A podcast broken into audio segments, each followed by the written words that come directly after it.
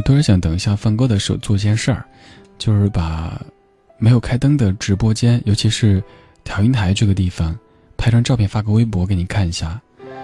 我现在感觉好像自己眼前是一片星空一样的，星光闪闪，就像小时候那样子，一切那么简单，人做事情都是直接的、明了的，这感觉不错。等一下吧，啊。Life we share together is no life anymore. It's time to praise the memories and put them wherever they can grow.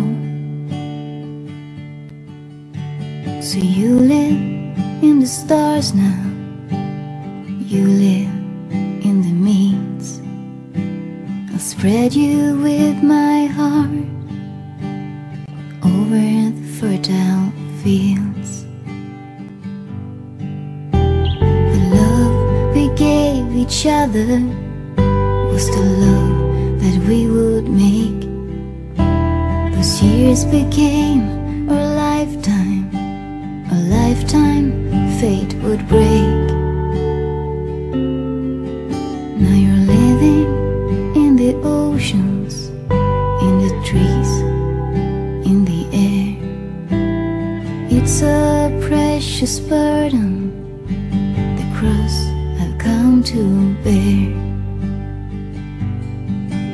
This burden is a precious burden,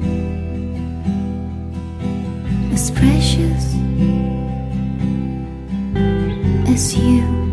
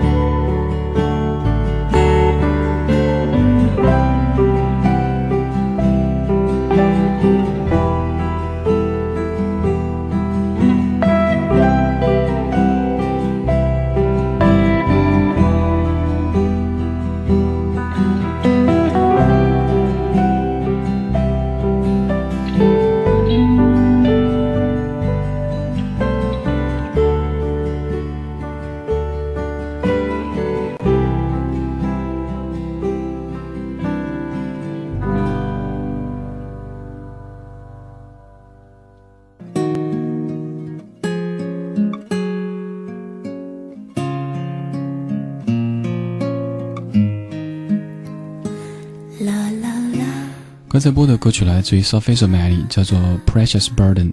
这首歌其实本来准备在上个小时播的，但是上个小时我们都很健谈，所以没来得及把它全部，不是全部，就完全没有播。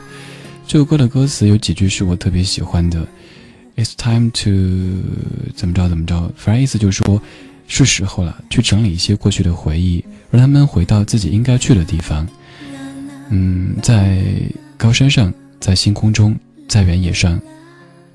去整理记忆。So face of many Precious Burden。